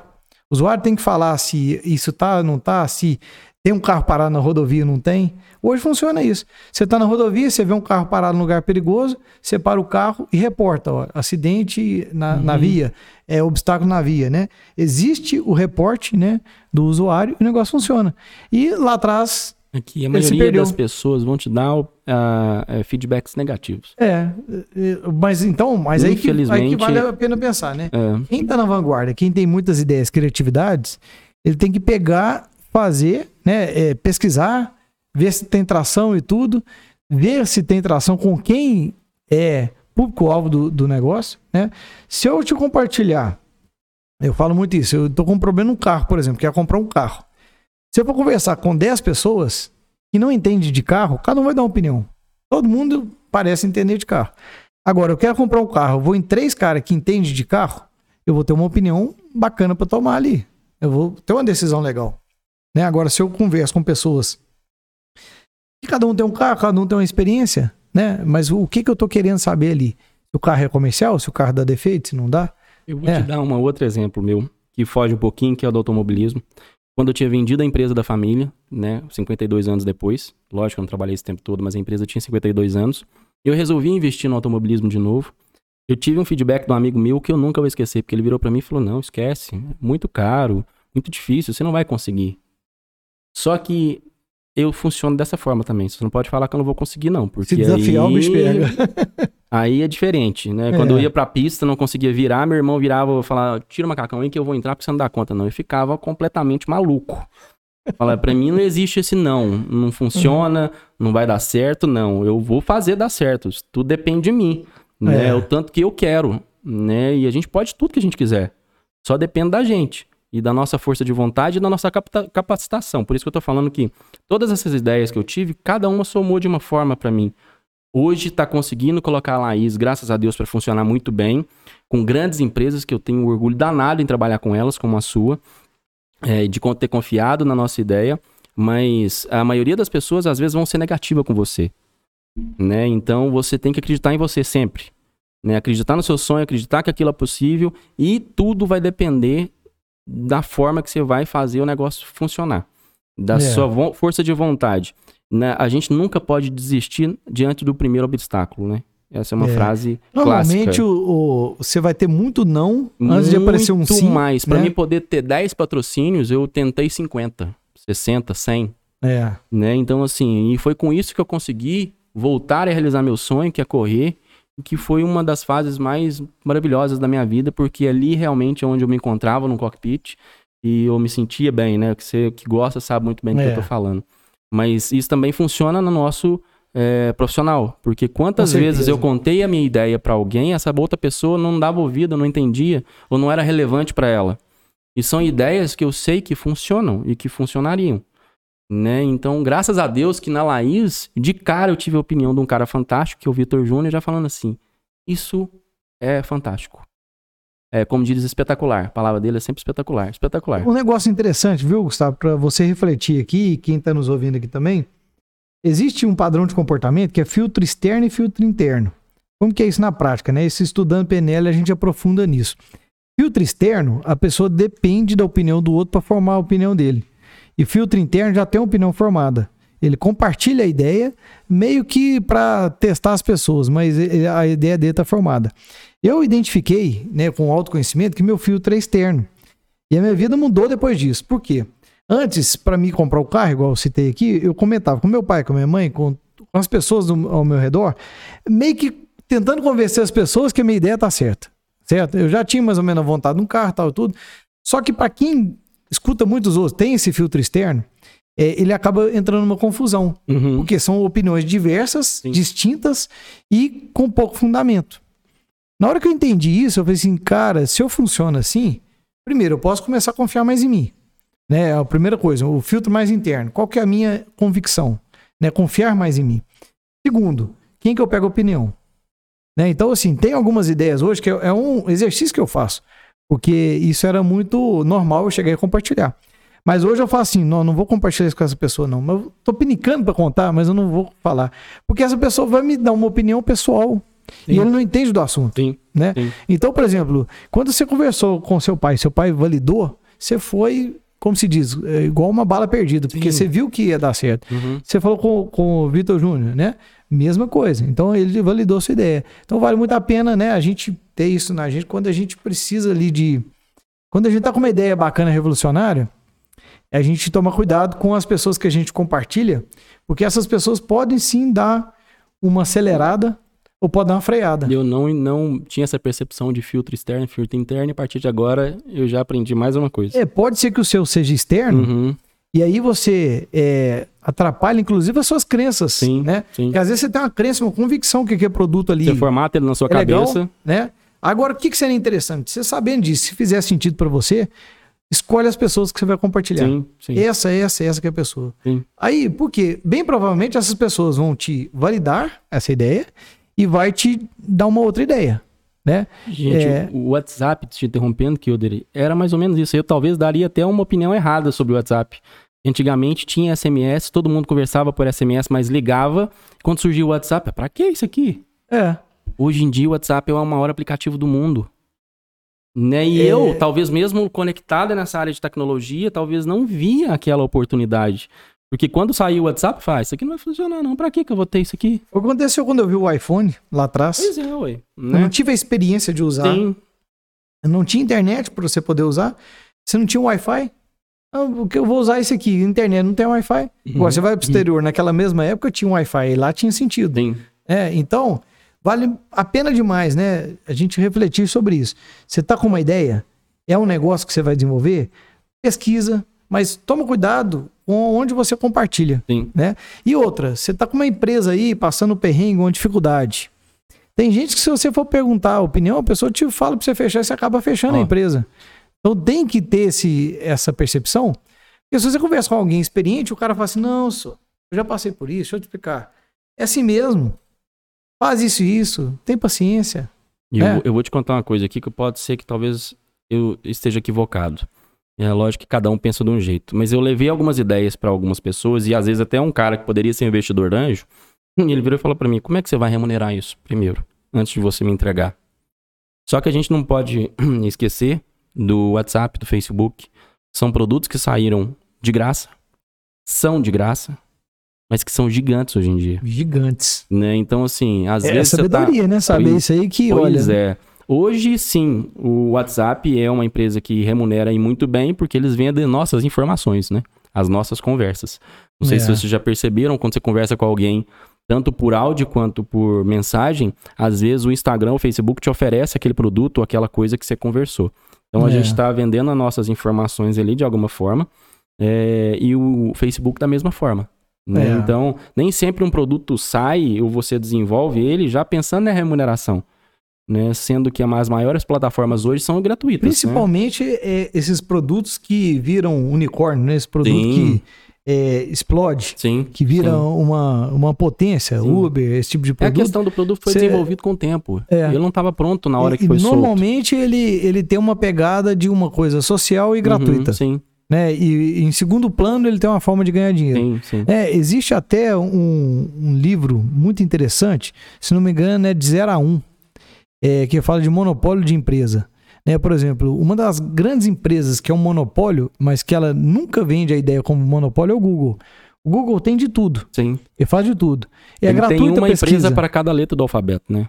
É, né? Você sabe, né? Não sabia Chama não. alfabeto, acho que se não me engano. Ah, é? Ele tem uma empresa para cada letra do alfabeto, o Google. E olha pra você ver, a gente não tem essa percepção. Né? Ele É. tem um tanto de produtos gratuitos. Né? Você tem é, um Se editor de engano, texto. Se não for a totalidade, é a maioria esmagadora. Praticamente tudo. Gmail. Ele tem uma solução. É, Né?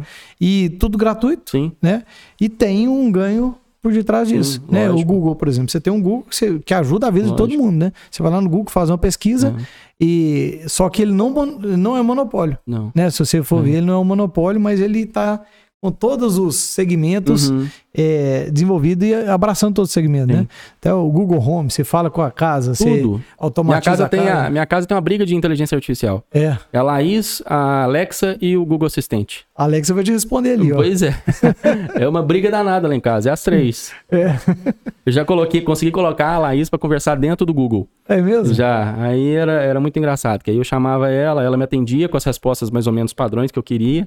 Aí as pessoas iam lá em casa e começavam a rir e tudo. aí eu tinha um é, qualquer dia eu cachorrinho. vou lá pra gente bater um papo É, com é, essas... é, não, e aqui ajuda demais, né? A Oi, gente acha que é uma Alexa, tem besteira. hora que eu, eu fico brincando com ela, começa a rir. Que a gente acha que é besteira, mas É. acende a luz, liga. Ai, domingo agora tava um calor danado, eu indo pra casa, antes de eu chegar em casa, eu já liguei o ar-condicionado. Né? é. Já deixei ele geladinho, para não ter que chegar lá aquele mormaço, que na minha casa é um calor danado. É, mas você consegue fazer um monte de coisa. Por exemplo, lista de compras. Eu tenho um amigo meu que deu esse exemplo, que é fantástico. Ele tem a moça que limpa a casa dele e ela alimenta a Alexa. Alexa, comprar papel higiênico.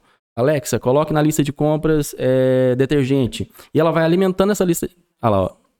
Aí, ó. Alexa, cancelar. Cancelar. Aí. Aí, Já tá Aí- escutando é, ali. aí o que que acontece? Ele coloca na lista de compras, ele vai no supermercado, no final da semana já tá lá tudo escrito do que ele precisa comprar. É. Então são praticidades, né, que ajudam a gente. É coisa que outra depois que coisa- você começa a usar, não tem jeito de parar. É, agenda, né? Você, É. você acaba dando bom dia para ela de manhã e você programa, ela já te passa a sua agenda do que você tem que fazer durante o dia. Você É. consegue agendar alguma coisa por ela. Eu, minha esposa tem de hora que ela me liga aqui, você tá lembrando da sua reunião e tal, você é assim? Porque na minha Alexa lá em casa, ela tem a telinha e Já aparece, falou. né? A Uhum. minha agenda lá fica aparecendo pra ela.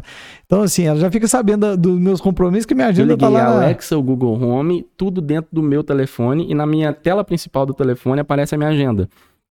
E tudo é interligado. Então, se eu agendar em qualquer lugar ou desagendar, vai aparecer na lista do meu telefone aqui na tela principal, onde eu consigo saber o que eu tenho que fazer. E é muito legal, Gustavo, a gente ainda pode puxar o assunto para as coisas que tem gratuitas, de tecnologia que a gente não usa, né? E desconhece. Uhum.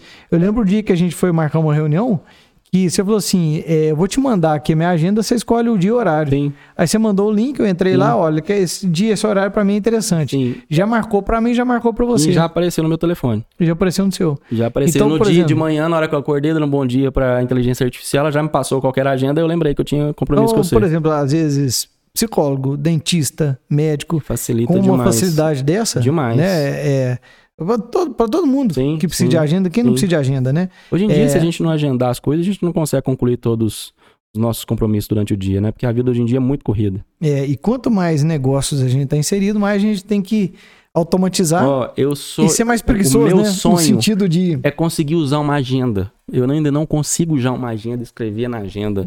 Eu faço tudo pelo telefone. Mas eu sei que isso é importante, a gente tá agenda ali todo ano, né? Inicia tudo escrevendo. Mas É. eu prefiro usar a praticidade do smartphone e interligar tudo que fica mais fácil pra mim. É verdade, é, é uma Né? coisa bem interessante, né? Assim, como que uma vez que começa a usar, Hum, e e você mais cria o né? costume.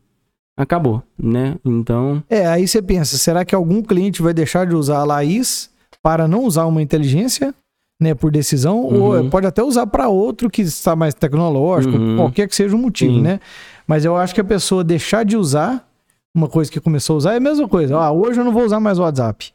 Será que tem jeito? Ah, ó, eu também, nesse período, acabei é, contribuindo, como eu tinha facilidade de desenvolvimento de loja virtual, com algumas indústrias, algumas empresas.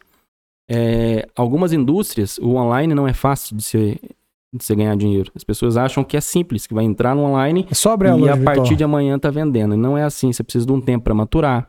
Você entrando nos marketplaces, que seria é, B2W, que é loja americanas, Shoptime, Mercado Livre, você precisa de um tempo ali dentro de relacionamento para que o algoritmo do mercado do, do, da, da, do marketplace entenda que você consegue entregar em tempo rápido, seus clientes ficam satisfeitos, com isso eles vão te entregar para mais pessoas. Então você tem um tempo de maturação. Alguns clientes meus cancelaram a loja virtual antes da pandemia. E que se tivessem persistido, né, a pandemia, as lojas virtuais arrebentaram. As lojas É. físicas estavam fechadas. Então você tem um tempo para poder maturar aquilo, para poder fazer funcionar, né? É, fica um grande aprendizado, né? A gente manter um foco numa ideia, num projeto. Que não pode existir não. É, e pensar diversas formas que aquilo pode. é, se não funcionou de uma forma, como que seria a outra forma que Sim, funcionaria? Sim, sim. É, é isso aí, eu acho que realmente é uma, é, é uma forma de, de fazer acontecer, né? Bom, Gustavo, então é isso aí. Foi um prazer gente bater esse papo aqui.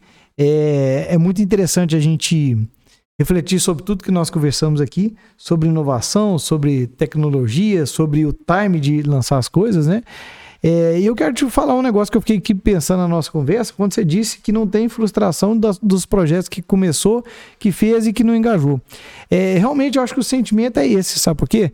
Acho que a frustração surge quando você tem a ideia e não conseguiu colocar um Quando pouco dela em prática. Não faz. É, que quando Né? você fez, é, existe um ditado que é melhor a gente arrepender do que fez do que não fez. fazer. Né? Porque, por exemplo, eu também já tive várias ideias E você não Né? E colocar que eu não coloquei em prática. Eu também eu- já tive eu não ideias fiz. que eu não coloquei em E prática. aí, essa sensação é ruim, que eu falo assim, Sim. cara, se eu tivesse feito isso, esse negócio podia ter Você dado tem que certo. e testar e tudo. degustar. É. Ó, eu tenho certeza absoluta que essas pessoas, quem sou eu ainda? Eu não posso ser considerado como exemplo. Ainda quero ser ainda. Vou trabalhar muito para que eu consiga é, aumentar e crescer mais ainda a Laís é, e desenvolver outras plataformas que eu ainda não pensei, mas é, eu perdi o raciocínio. Isso acontece com, Hum. costuma acontecer. É normal. É, mas enfim, é, eu não me arrependo de ter, de ter feito isso tudo que eu fiz, porque hoje o meu ganho de, de, de experiência é, foi gigante.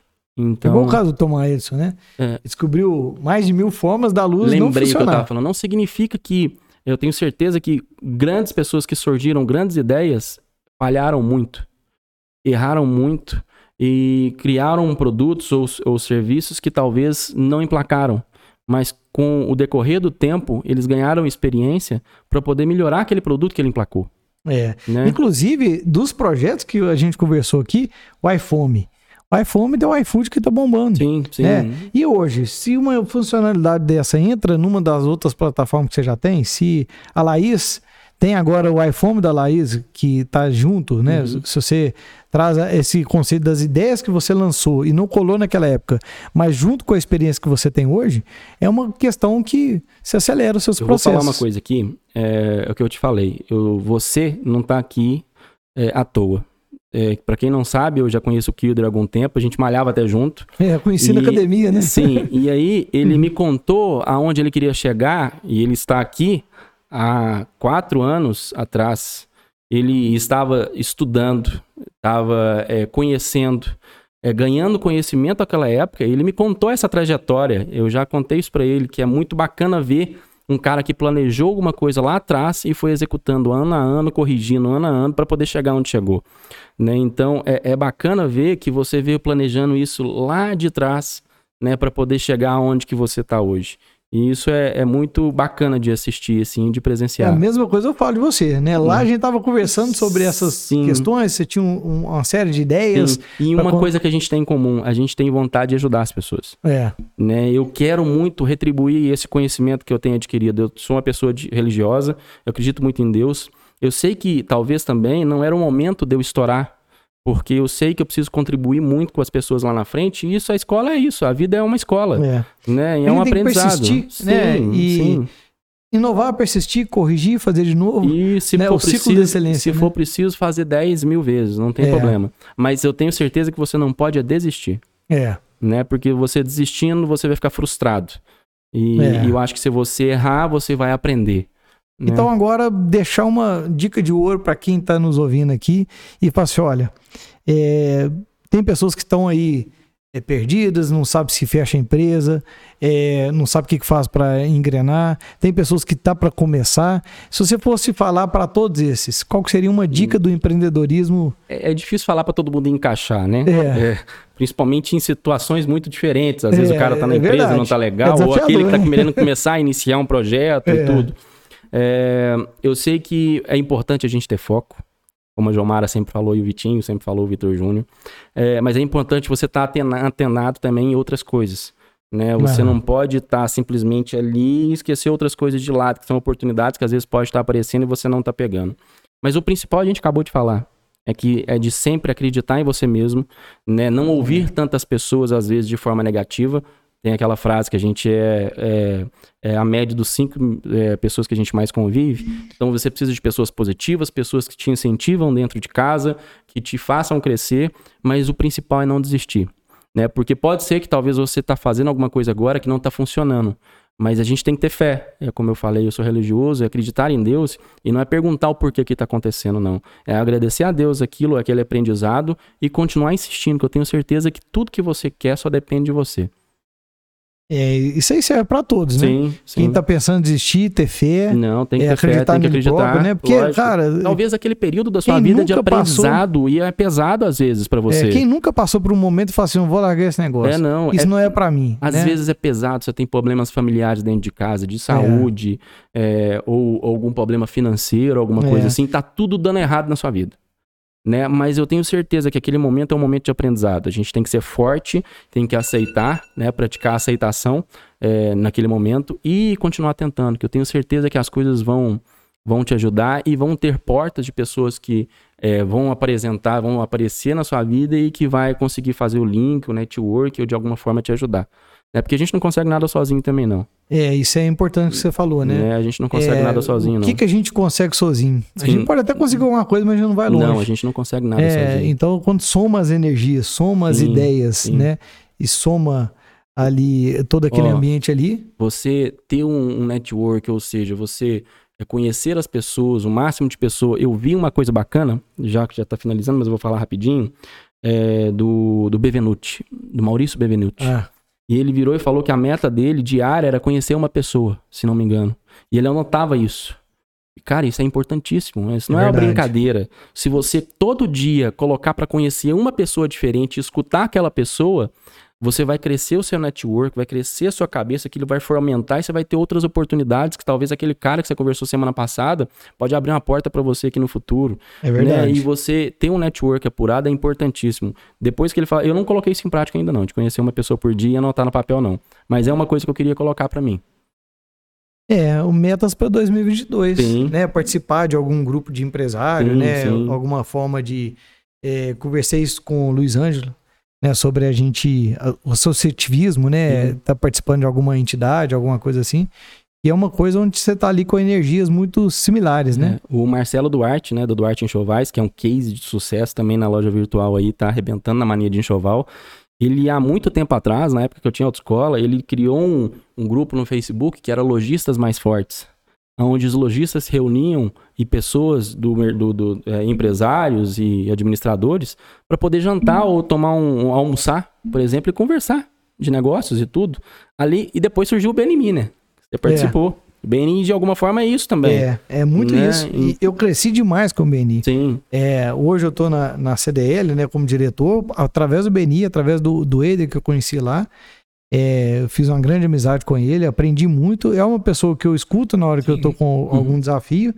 É, então, o que acontece? Tudo é relacionamento que vem ali de, desses grupos de empresários, onde que você bate um papo. Inclusive, no BNI, eu treinei muito também a questão de falar em público. Sim. Toda semana eu tinha a oportunidade de falar ali 30 segundos. Uhum. Mas era 30 segundos que era desafiador, Sim. né? Porque aqui nós estamos falando aqui praticamente uma hora. Agora, vamos resumir tudo isso aqui em 30 Você segundos. tá doido. Você tem que falar É assim. muito Você tem que escolher as palavras planejado. é, pra você chegar e falar. Então, é, é um negócio muito legal. A, a gente né? não tem todas as qualidades, né, Kilder? A É. gente vai desenvolvendo elas durante vai o dia, né? desenvolvendo, né? Então, eu até falo isso no método que eu tenho, descubra seus superpoderes, Uhum. e um deles é da comunicação. Sim. E normalmente, tem pessoas que nascem comunicador, né? Tem Uhum. crianças que falam de um jeito que você fala assim, não, mas que é, Tem condição, né? a criança ali é É aquela Maísa, né, do SBT, ué? A Maísa? É uma, É, ba- uma novinha, é, agora já tá grande, né? mas ela fala... Ela é comunicadora né? desde É. criança. Agora, as pessoas que têm dificuldade e depois se desenvolvem, é prática. Sim, É? sim. Um que eu sei que foi assim, o Tony Robbins. Se escutar a história dele, ele fala muito isso. Quando ele começou a fazer palestras e treinamentos, ele falou assim: olha, é, tem palestrante que faz uma palestra por mês. Sim. Então são 12 palestras por ano. E você, eu vou fazer uma por dia. Ah, mas se não tiver alguém, eu vou fazer sozinho. Ou Como se eu tivesse o público. Sim. E começou a treinar. Então, quer dizer, num mês, ele tinha 30 palestras. Né? Quer dizer, no final do ano, 365 palestras. Pois é. E como que, o que aconteceu? O sucesso dele. Sim. Né? É uma pessoa que, assim, Fantástico. ajudou muitas pessoas e Uhum. tudo. E fala, não era um bom comunicador. Sim. Hoje eu sou. Eu treinei, né? Aí se a gente pegar as histórias da Ayrton Senna e todos aí que tiveram grandes legados, grandes histórias, é prática. Eu vou, eu, vou, eu vou deixar uma outra dica aqui rapidinho, me Claro. atrever. É, quando eu ia pra esteira na, na, na academia, eu sempre ouvia música. E você tá falando do To- Tony Robbins aí, porque eu já, já é, ouvi palestras, assisti tudo. Quando eu vou pra esteira, normalmente eu não coloco música, porque o Maurício Benvenuti disse que repetição não cria memória, nova experiência sim. Eu comecei a ir pra esteira e colocar palestra motivacional, colocar algumas coisas que iam gerar conteúdo pra mim naquele momento que eu ia estar ali todos os dias. Que eu ia estar ouvindo aquela mesma playlist do. Spotify. Então, se aquele momento você pode pegar pra poder ganhar conhecimento, faça. Né? É. Porque É bem interessante, imagina, vai ter pessoas que vai estar na academia, na esteira, ouvindo o podcast, vai ter algum insight e assim, justamente, cara, eu ouço que eu- podcast É, direto. Eu a- ouço demais. Pois a é. ideia do podcast aqui surgiu É. de vários podcasts que eu já Pois ouvi, é. de resumo de livro, de é, entrevista com empreendedores. E vai ter pessoas nos ouvindo, né, talvez em situações como essa que eu tô falando. Com certeza. Às vezes dirigindo. É. Não, Uhum. em BH tem pessoas que ficam uma hora e meia por dia, ou até duas horas, no trânsito. É, aí você pode estar ali ouvindo a música e tal. Eu, fui- né? eu conversei com o E- Vitor Júnior essa semana, ele falou que sempre ele vai para o bar, às vezes tem, tem lojas lá, ele baixa o podcast e vai ouvindo na estrada. E vai ganhando É. conhecimento. E pra... Eu, por exemplo, o livro não do tô Tony falando pra deixar de ouvir música, não, tá? Não, Porque depois tem claro, música é. que vai virar e vai falar assim, pô, você tá É, fazendo não, não, propaganda contra? Não, lógico que não. Nada Né? disso. Mas eu é. acho que todo lugar E é tem seu interessante a música que descontrai. Sim, É. lógico, é importante. É. Aqui é motivacional. É. Né? Mas é, é compartilhar as 24 horas Sim. do dia um pouco para educação. Lógico. E nessa parte da educação, não necessariamente tem que ser um livro. Uhum. Porque o livro você tem que ter um preparo, você tem que sentar, ler o livro e tal. Agora, eu às não tenho vezes. essa, essa, essa. Já aproveitando, eu não tenho essa disciplina de sentar e conseguir me, me dedicar ao livro ali. Normalmente eu ouço o livro. Eu coloco. Eu consigo audiobook. ler alguns, mas quando eu consigo o audiobook, é aí eu vou. É, Eu vou, como se diz, eu vou no flow, eu vou rápido. é. Por exemplo, o Tony Robbins tem alguns livros interessantes, que eu tenho os- o audiobook dele, e aí várias vezes, né, Uhum. na academia, eu já, eu- às vezes eu vou correr, já aconteceu do dia de eu estar estressado, aí eu falo assim, eu preciso dar uma corrida. Aí eu vou correr, coloco o fone de ouvido, Uhum. vou ouvindo uma Sim. parte do livro, cara, eu volto diferente. é. Por quê? Porque é assunto que eu gosto, Sim. né, é assunto que eu tenho E afinidade. motivado. E motivado. Vai colocar É, coisa em aí, cara, e mais engraçado, que às vezes eu ouço um capítulo do livro, já ouvi o livro mais de cinco vezes, sei lá.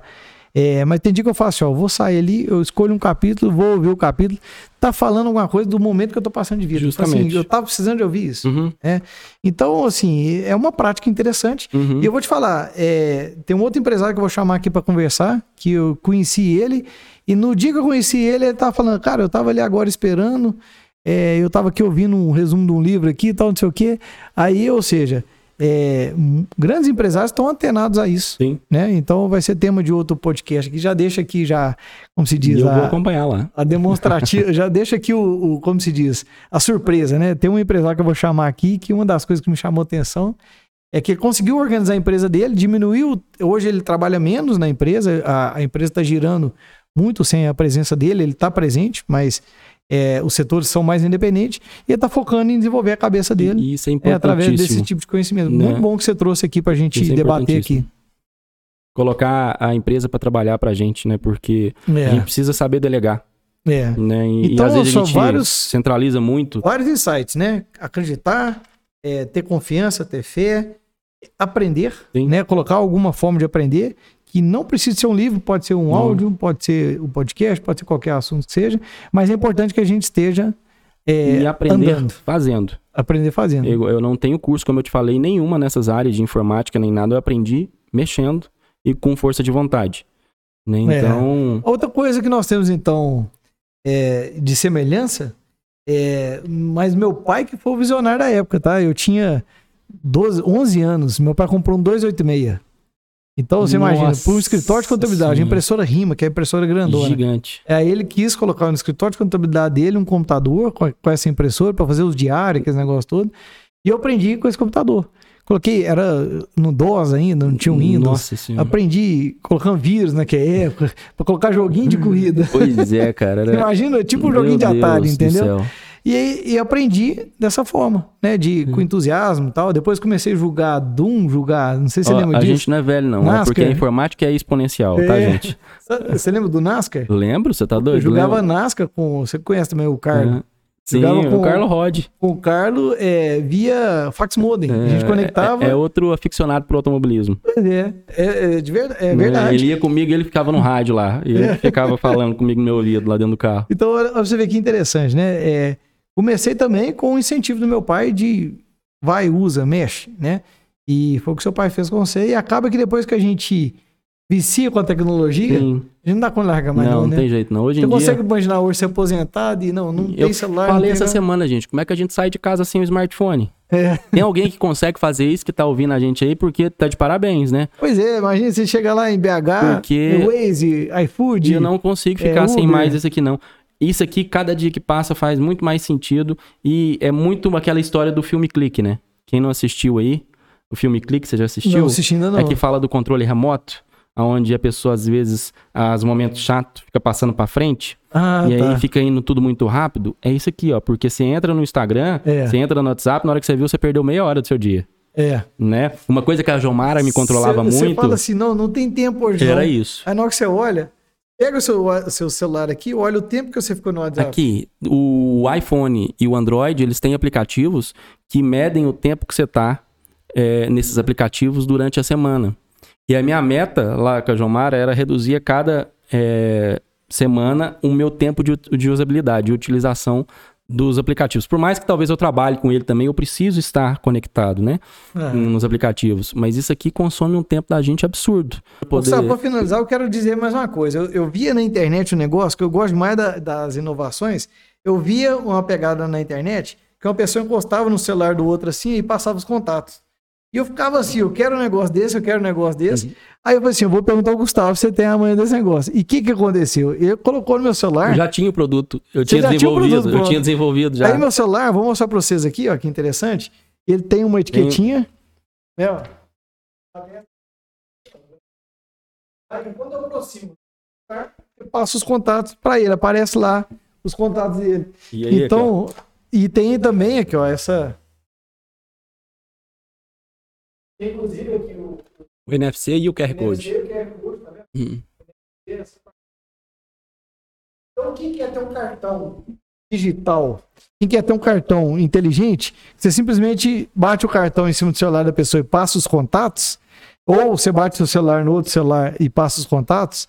Então, o Gustavo É, tem a manha de fazer isso isso, surgiu aí. de uma necessidade, contar aqui rapidinho, porque eu namorei por muitos anos, aí eu terminei, eu ia pra balada, às vezes ia pra, pra- pra trocar telefone, passar telefone, aquele som naquela altura, eu falei, gente, preciso desenvolver uma coisa mais fácil, de poder passar o contato. É mesmo? É, eu acabei desenvolvendo e, na verdade, eu via que vinha outras pessoas também fazendo a mesma coisa, desenvolvendo um produto igual. Né? Só que ele ainda não, não é, me dediquei tanto a desenvolver esse produto, né? Mas eu tenho... Mas se alguém aqui quiser colocar um cartão desse, comprar um cartão desse, ou colocar no celular dele, Eu, pode me procurar que eu faço. Aí dá pra colocar lá os contatos. No meu caso aqui tem um Linktree, né? Então mostra Sim, vários. Aí eh, você vários pode colocar YouTube, Instagram. Instagram, É. meu tem o celular, tem, tem várias Você informações. pode, justamente. Se quiser só o celular, vai também. Tem É. a opção de colocar é o arquivo que vai todos os seus dados pro computador, pro, pro telefone, você só coloca salvar, já coloca o nome, telefone, endereço, as informações que você quiser. network, por exemplo, você chega lá... Sim, né? é muito mais fácil você É. trocar né, É. essas informações. Ó, o negócio é o seguinte, a tecnologia tá para todos os locais e a gente tem que abrir o olho, né? Porque as oportunidades estão aí. Então, não tem como fugir de muito do, do, do- É, do mundo hoje um conectado, de- não. De trazer o mundo digital pra dentro da empresa, É. Eu dentro de casa. li hoje no Instagram que tava falando é, de uns tempos para trás, isso no século XVIII, se não me engano, que eu não lembro quem que era. Sei que precisava passar uma informação, essa informação era urgente, porque acho que Portugal queria é, invadir o Brasil, alguma coisa assim. E aí essa informação urgente demorou sete dias para chegar No- na, na pessoa que era destinada. É, E a hoje é gente quantos tem segundos, hoje hein? quantos segundos, né? Que acontece alguma coisa É. e que a gente fica sabendo através do WhatsApp ou do... Você mandar uma mensagem no WhatsApp pra alguém agora, pra pessoa lá na China, Qualquer sabe lugar quantos do segundos mundo. que demora pra chegar? Pois é, em qualquer lugar do mundo. Você pode ter um grupo com uma pessoa em cada local do mundo. É, o negócio né? é... Então a informação hoje está muito rápida. É, se quiser andar mais rápido, Sim, oportunidade de crescer é e de forma exponencial é o ramo É tecnológico. tecnológico e andar com as pessoas certas. Certas, É isso aí. né? E aprender sempre. Bons conselhos, né? Ô, Gustavo, então é isso aí. E o dia que você fizer uma corrida lá no hobby lá, ó, quero Vai que ser você, um prazer. você manda. Ah, teve uma época que você fez também uma corrida online, não teve isso? Foi, eu já, já aconteceu várias coisas, já é correndo direto pelo Facebook. Na época eu queria fazer com que ficasse difundido muito os meus patrocinadores, né? E aí eu ia correr em Interlagos, né, na pista no autódromo lá em São Paulo. É, e aí eu colocava o Facebook e transmitia ao vivo. Olha só. Transmitia, eu fui numa televisão local aqui, tentei conversar com, com umas pessoas aqui para poder transmitir isso ao vivo, mas não deu muito certo não. Mas é legal, tecnologia, cara. é. né? Tecnologia. As pessoas ficavam é, é, motivadas, ficavam ansiosas para poder acompanhar a corrida É. e torcer, né? Então, a tecnologia tá aí para ajudar a gente. Né? Só lembrando, é, o meu painel do meu carro, lá que eu corria, do Fórmula V, era um telefone celular. Ó, Né? Então, ele era conectado via Bluetooth no telefone, onde me informava numa tela como é que estava ali a informação do motor, som da lambda, tudo, é, RPM, e eu conseguia, é, durante a corrida, é, acompanhar aquilo e se for preciso até mexer, através de um telefone celular. né? Então, tecnologia está espalhada para todo lugar. Pois é, cara. Então, acho que o negócio é isso aí. É, fica aí É. a dica, né? Quem quer. Lembrando que eu não ficava mexendo no telefone celular, tá, gente? No trânsito, não. O tá painel lá no ficava painel lá, quietinho. lá é. e, e bem provavelmente com alguma. Não, ele tinha comando a de voz, capinha, né? não, ele tinha capinha. Tinha Com comando de capinha. voz? Não, não, não tinha Não, não, né? tinha não. Mas aí depois se precisasse mexer em alguma coisa da configuração do carro, eu tinha que tirar a luz e mexer. Durante a corrida, Ah, entendi. não tinha como. Ali é só você ler as informações. Sim, na- a- o ajuste do carro do motor, ele quando você vai para uma competição, ela é necessária pista a pista, porque muda a densidade do ar, muda a temperatura do ambiente, então você precisa ajustar o motor porque ele está tudo no limite. É. Então você acaba ajustando todos os dias, é, mesmo de, de um dia para o outro, às vezes dá diferença. E aí você antes você ajusta o motor para a hora da corrida. É fantástico, viu? Pessoal, foi muito bacana o bate-papo. Gratidão a todos que ouviu até aqui. Gratidão, Gustavo. Foi bacana demais você ter aparecido aqui. Tava doido para marcar essa, Eu também. esse bate-papo com você. E aqui, as portas abertas. O dia que você tiver outra ideia inovadora, o dia que você tiver outra coisa implementada, ou alguma atualização da Laís, né? Eu Se a tenho- Laís arrumou um namorado, você vem cá falando do namorado da Laís. Tem outras ideias ainda que a gente depois pode chegar aqui e contar, né? Que Vamos, algumas... vamos, vamos se debater. Se quiser mas- trazer alguém, tipo, o- chamar o, o, Vitor Júnior, né? Para bater um papo aqui, pra gente é, falar das histórias também, que com certeza é, uma pessoa que tem muitas histórias para contar Sim, desse meio, sim, né? Sim. Então, fica as portas abertas, o convite feito aqui já em tabela, né? Vai ser, vai ser um prazer. Isso vai ser aí. um prazer. Muito obrigado pela oportunidade. Obrigado a todos por ter participado aí conosco. Né, ter, ter nos ouvido até agora ou nos assistido através do YouTube. Quem tá no podcast quiser ver lá nossas carinhas bonitinhas, né? Isso aí. Só entrar pelo YouTube. E obrigado pela oportunidade. Foi um prazer. Sempre eu vou estar muito ansioso para poder aqui participar Isso dos aí, seus, cara. Gratidão e vamos aí é, continuar nesse mundo aí do empreendedorismo, né? Do mundo digital. Sim. E quanto mais, hoje, quanto mais tempo passa, a gente encontra mais pela internet e menos fisicamente, Justamente. né? Mas nós vamos ter outras oportunidades aqui Com- da gente encontrar certeza. pessoalmente e, e aqui as conversas que parece que não vai ter fim, né? Não. Porque ah, quando a conversa tem a sinergia, Sim. a gente não quer acabar com ela, Não, né? não. Depender da gente aqui, a gente fica a tarde inteira. Você Fica a falou uma inteira. hora, É. mas eu acredito que você tá errado pelo horário aí. É, eu acredito que já passou do Né? horário aqui, mas é isso aí, pessoal. Deixa depois pra gente os comentários, as ideias, os insights aí que vocês tiveram aqui no comentário aqui, que é muito importante a gente saber o seu feedback aí do que, que você mais gostou do Justamente. bate-papo e qualquer sugestão de outro assunto aqui pra gente Uhum. voltar a debater aqui. E nos corrigir em alguma coisa que a gente falou que vocês não concordam também. A gente É, tá a disposto porta a... tá aberta, a a gente tá ouvir. querendo ouvir a opinião de vocês aí. Isso aí, pessoal, um grande abraço e até um próximo episódio.